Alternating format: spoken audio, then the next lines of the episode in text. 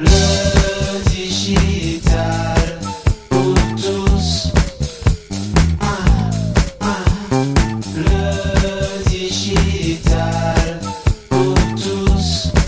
Copywriting et vente en ligne, quels impacts et quels résultats?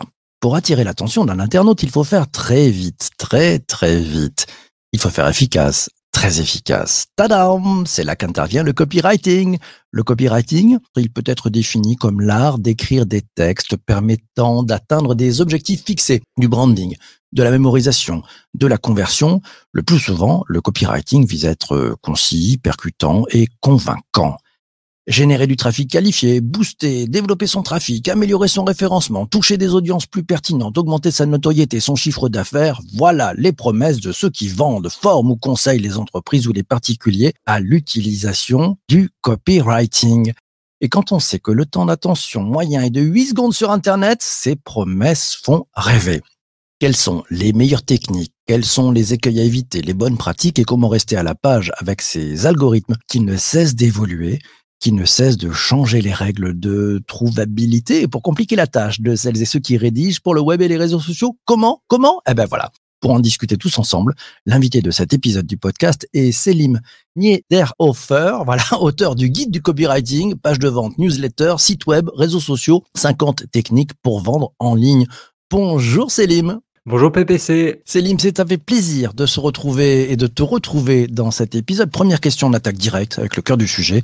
En synthèse, c'est quoi le secret d'un bon copywriter? Le secret d'un bon copywriter, c'est d'aimer l'homme, d'aimer l'humain. Parce que je rencontre beaucoup de copywriters qui essaient juste de, de, comprendre, de vendre, de pousser des produits, d'atteindre des objectifs. Mais quand t'as pas la fibre euh, humaine, quand t'aimes pas vraiment écouter les gens, écouter leurs problèmes, comprendre leur quotidien, qu'est-ce qui les fait vibrer, quel est leur problème actuellement, tu peux pas comprendre, tu peux pas écrire correctement parce que il n'y a pas cette connexion émotionnelle. Et on voit beaucoup de campagnes en ce moment qui sont très très fortes en décrivant la vie exacte des gens et le consommateur, bah, il va se retrouver dans cette publicité. Je pense à Intermarché notamment, qui fait des, des, spots radio fabuleux en ce moment. À toi euh, qui le matin te lève euh, euh, complètement les yeux de travers, à toi qui a besoin de ton café, ceci, cela. Ce sont des situations du quotidien et pour ça, pour être un bon copywriter, il faut aimer l'humain. Aimer l'humain, être à l'écoute, euh, essayer de percevoir aussi les, les signaux faibles, ça, c'est, ce sont les bonnes techniques. Mais une fois qu'on a dit ça, euh, si, ça a l'air assez facile, mais enfin, c'est très compliqué. tu t'y prends comment? J'aime l'humain. Voilà, c'est ma stratégie. Bonjour, je vais voir tous les humains et je leur dis salut, je t'aime. Non, vraiment, c'est beaucoup de travail de veille. Un énorme travail de veille que font tous les copywriters, que ce soit les indépendants ou ceux qui travaillent en agence. Hein. Quand tu vois, quand tu discutes avec eux, ils ont tous des listes de sites qu'ils épluchent à longueur de journée pour se tenir au courant. Tu viens de parler de signaux faibles et c'est exactement ça. Alors évidemment, faut capter la tendance forte de la société, mais ils travaillent aussi beaucoup sur les nouvelles tendances. Pourquoi? Parce que le copywriting, c'est pas seulement dire euh, tiens, euh, aujourd'hui tu as de l'acné, bah utilise Biactol. OK? Parce que ça, on le fait depuis 50 ans. Non, ils vont chercher un nouvel angle, ils vont chercher une campagne un peu créative, ils vont chercher à trouver les mots pour que la marque, ben, elle sorte du lot, pour qu'elle réussisse à se démarquer. Et ça, c'est un travail de veille constant pour comprendre, OK, bah, mon audience, peut-être qu'aujourd'hui, elle est plus sur Facebook, mais peut-être qu'elle s'est déportée sur Instagram, puis sur TikTok ou euh, Snapchat. Et ils doivent veiller à la fois c'est de la veille concurrentielle, qui sont les concurrents d'un Biactol, mais ils doivent aussi comprendre, OK, j'aime l'humain, mais où est l'humain aujourd'hui? Bon, il est plus sur Facebook, il s'est déporté, donc une petite veille technologique, on va dire. Et ce qui fait que les copywriters, euh, je vais pas dire qu'ils savent tout sur tout, mais parmi les gens les plus curieux que j'ai rencontrés, c'est vrai que très souvent, ce sont des copywriters parce que ils ont plus d'une corde à leur arc. Il n'y a pas que l'aspect marketing véritablement, il y a aussi l'aspect écriture et tu trouveras dans cette population aussi beaucoup de créatifs, qui soient musiciens, qui soient peintres. Ils ont toujours un peu une fibre artistique qu'ils essaient de développer dans leur job. Il y a une vingtaine d'années, euh, ceux qui pratiquent le copywriting, on les appelait, on les appelait d'ailleurs peut-être encore, euh, les concepteurs rédacteurs. ouais, les, concepteurs rédacteurs, ouais, les, les CR. comment ce métier euh, a-t-il évolué selon toi dans les 20 dernières années? J'ai l'impression qu'il s'est vraiment complexifié. J'ai tort? Non, tu n'as pas tort. C'est parce que simplement la communication s'est complexifiée et démultipliée. À l'époque, tu vois, tu dis 20 ans, donc remontons aller à 2002. 2002, on est quand même encore qu'au balbutiement du web. Donc, on n'est on n'est pas vraiment sur... euh, Il n'y a pas les réseaux sociaux encore aujourd'hui. Dans les missions du copywriter, tu vas avoir ta campagne qui va falloir décliner en, en bannière, en publicité. Donc, bannière, mais plus seulement pour les sites web, mais de l'affichage pour Facebook, du, euh, du Google Ads. Aujourd'hui, on est aussi sur LinkedIn. Obligé de décliner pour tout et euh, il y a beaucoup de community management qui vient se mêler à ça. Tu vois, c'est-à-dire que un copywriter, il peut être amené à écrire tout et n'importe quoi. Euh, les spots radio, c'était déjà le cas. J'ai un ami qui avait eu un grand prix pour une campagne, c'était pour euh, MCM qui lançait euh, sa chaîne, mais c'était en 2009-2010 de mémoire. Et il avait été amené à écrire une chanson, il avait été amené à écrire un menu pour une pizza, il avait créé des boîtes pour des pizzas. Tu vois, c'est que faut vraiment voir très très très très large. Aujourd'hui, je pense qu'il y a, il y a vraiment plus de limites. On a besoin de texte, on a besoin d'un concept, et c'est comme ça que tu vas écrire ben, ta pub pour Instagram. Ça peut être un carrousel, ça peut être une vidéo, ça peut être juste un simple visuel. Il faut être ultra ultra large et prêt à tout. Jean-Emmanuel te, te pose la question et te demande euh, comment faire ressentir l'amour en 8 secondes? Il faut plus que des mots, Célim? Oui, bien sûr, et, c'est là que euh, le copywriter travaille rarement tout seul. C'est vrai que le copywriting, alors on pourrait le voir simplement comme un descendant du euh, direct marketing. Tu sais, à l'époque, on va dire années 60, 70, 80, on recevait dans nos boîtes aux lettres des lettres de vente avec euh, la fameuse lettre pour te vendre, je sais pas, une encyclopédie, pour te vendre des abonnements euh, à des disques. Mais vraiment, c'était du marketing qui était tellement fort que tu devais renvoyer ton coupon avec un chèque. Donc là, ils étaient très très forts sur les mots et il n'y avait pas huit secondes, on va dire, d'attention, d'accord? Là, quand on parle de huit secondes aujourd'hui d'attention, faire ressentir l'amour en huit secondes, on travaille avec la vidéo, on travaille avec le visuel, on travaille avec la musique quand on doit écrire des spots radio ou des spots télé, mais faire ressentir de l'amour en huit secondes, en fait, c'est l'empathie. L'empathie, c'est toi, consommateur, toi, personne qui souffre de l'acné ou personne qui entend moins bien tes petits-enfants en ce moment, on a de l'empathie pour toi. On te comprend. Et au fond, l'être humain, dans ses besoins fondamentaux, il y a le double A. C'est il a besoin d'être aimé et il a besoin d'être accepté. Et quand bah, tu lui montres que regarde, on va t'aider à améliorer ta vie, on te comprend, nous aussi, on a vécu ça et nos clients vivent la même chose que toi, nous ne te jugeons pas, tu n'es pas coupable, viens, nous avons la solution. C'est- comme ça qu'on fait pour qu'ils ressentent cet amour de la part de la marque. Hmm.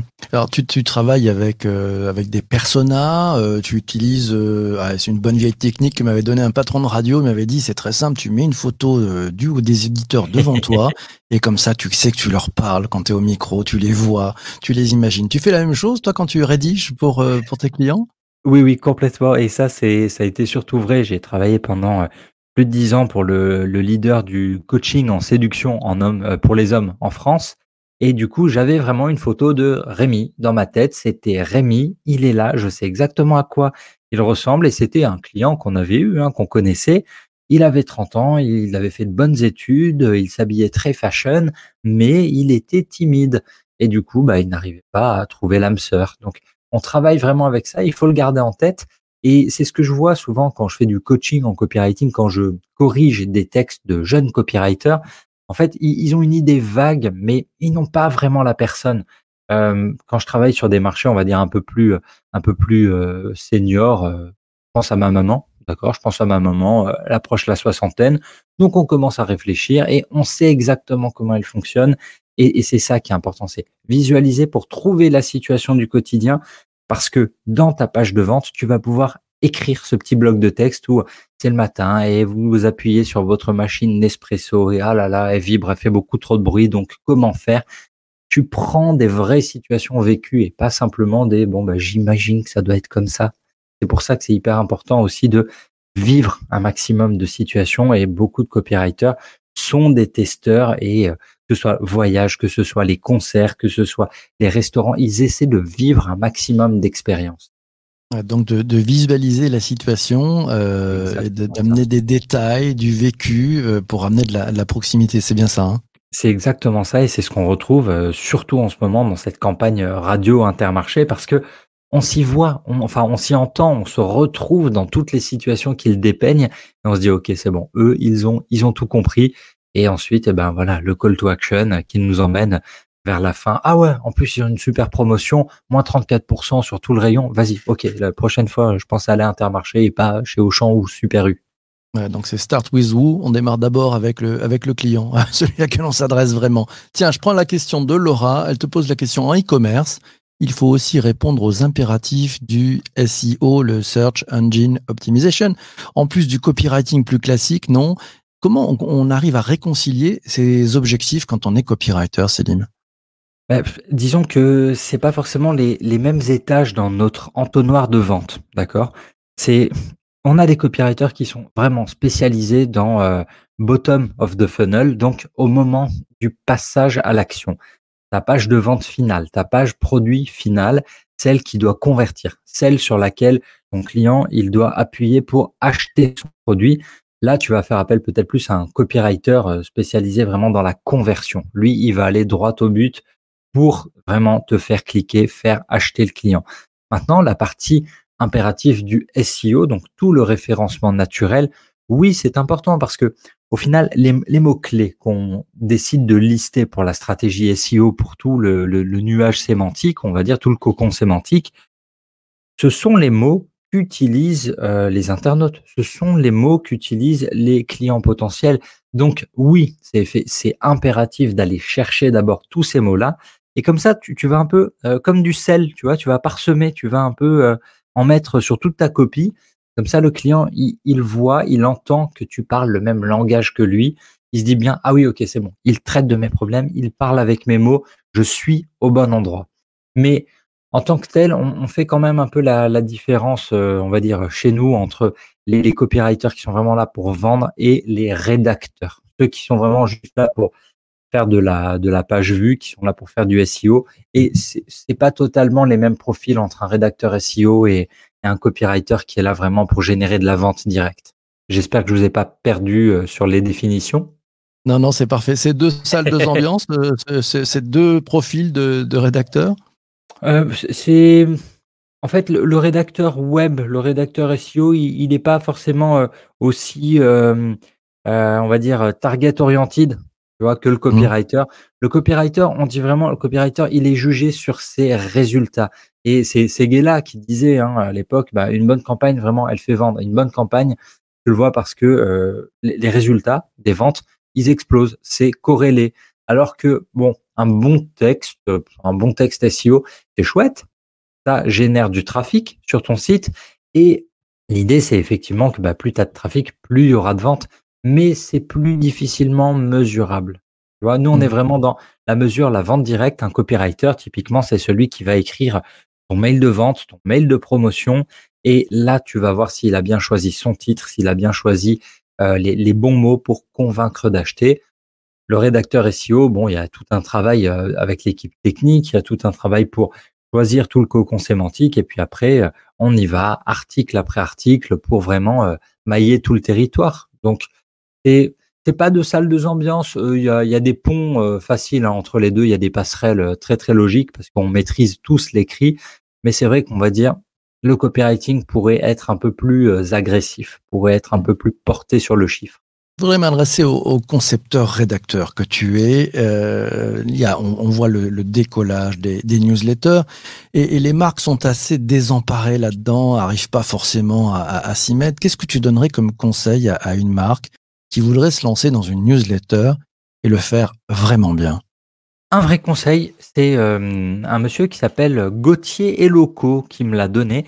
Gauthier Eloco, il est dans la créativité, il aide les gens à faire émerger les idées et à, faire en sorte qu'elles aillent jusqu'au bout. Il m'a donné cette règle qui s'appelle la règle des trois U. Les trois U, c'est utile, utilisable et utilisé. Et ça, c'est hyper important de réussir à écrire une newsletter, une newsletter qui soit utile. Je vois beaucoup de marques, notamment de SaaS, donc tous les logiciels, qui créent leur newsletter euh, et qui est très utile parce que ils vont donner du mode d'emploi. Ils vont faire vraiment des tutos. Ils vont accompagner leurs clients vers le succès, vers l'utilisation de tous les outils. Et ça, c'est ce qu'il y a de, qu'il y a plus important. Ils donnent des cas clients qui montre comment vraiment euh, le client a utilisé l'outil pour arriver à ses objectifs. Et là, du coup, on a une newsletter qui est utile et qui, du coup, est, bah, est utilisable parce que c'est relativement simple, ce qui est expliqué dedans, et qui est utilisé. Et c'est ça vraiment le, le tout l'objectif et tout l'intérêt d'une newsletter, euh, c'est de se dire, OK, est-ce que je réponds aux vrais besoins de mon audience? Est-ce qu'ils vont en retirer quelque chose? Il faut vraiment sortir de l'idée de euh, on est là purement pour le branding, on est là purement pour pousser notre offre. Non, là, on est vraiment plutôt sur un aspect comment est-ce que je peux aider mon client à atteindre son objectif? Hum, donc on est là d'abord pour donner et pas pour prendre uniquement. Exactement. Utiliser, utile, utilisable et utiliser, c'est très clair. Euh, cet épisode du podcast touche malheureusement à sa fin. Je vais te poser la, la toute dernière question. Comment vois-tu l'évolution de ces métiers du copywriting? J'ai compris qu'il y en avait plusieurs. Euh, je pense, tu sais, qu'on va en avoir besoin de plus en plus, et c'est vrai que c'est c'est un peu euh, c'est un peu plastique. On tu sais, c'est comme l'eau, euh, c'est be like water, aurait dit euh, notre ami Bruce Lee. C'est vraiment l'idée de, on va s'adapter au au contenant. Il faut écrire pour du téléphone, pour du smartphone, et ben on réfléchit. Ok, mon écran de smartphone, il est grand comme ça. Qu'est-ce qui pourrait impacter? Les publicités Instagram, elles bougent, elles changent, elles changent de format. Ok, comment on peut faire? Et sur LinkedIn, comment on va développer des formats un peu plus longs? Parce que tout le monde publie des textes super longs sur LinkedIn et qu'aujourd'hui, euh, professionnellement, c'est là qu'il faudrait être. OK, comment est-ce qu'on fait tout ça? C'est de l'écrit, mais les structures de base pour intéresser l'être humain, tout le monde, tous les débutants, je leur recommande quand même d'utiliser toujours AIDA, donc euh, toujours euh, attirer l'attention, susciter l'intérêt, faire monter le désir, et à la fin, on passe à l'action. Et la structure de base, elle changera pas parce que l'être humain, dans sa tête, il ne change pas. Nous, on s'adapte juste à l'outil et on va apprendre à écrire, eh ben, peut-être des pubs plus courtes, des pubs sous format carrousel. On va écrire des stories, on écrit euh, des textes pour LinkedIn. Il n'y aura pas vraiment de, changements fondamentaux parce qu'on parle toujours du problème de l'être humain en face de nous et la marque, elle arrive avec une offre, elle arrive avec une solution et nous, le but du jeu, c'est de faire le pont entre les deux, c'est de faire le lien entre les deux et de faire en sorte que le lecteur, il comprenne bien que s'il utilise la solution, il n'aura plus ce problème. Ah, magnifique, merci beaucoup. Et puis moi, ça m'a donné beaucoup d'optimisme parce que je me suis dit, ben oui, en inventant, en pensant tout le temps au client, c'est sûrement un moyen pour les copywriters euh, bah, d'avoir un coup d'avance par rapport à toutes ces intelligences artificielles qui se disent écrire des, textes, mais qui pissent du texte en fait au, kilomètre et qui ne sont pas forcément avec justement cet amour du client, de l'utilisateur. Mille merci à toi, Céline, d'être passé dans cet épisode du podcast. Un vrai bonheur. Tu peux revenir quand tu veux. Merci. Ah bah super chouette. Merci PPC. Merci à tous. Quant à vous tous, mille merci d'avoir été ici. Pensez à noter sur un, coin de table où vous voulez euh, ce que vous avez appris dans cet épisode. On en reparle tous ensemble vendredi matin pendant le débrief de la rédac. D'ici là, portez-vous bien. On se retrouve demain matin 7h30. On va parler du leadership féminin. Qu'est-ce que ça change dans le modèle?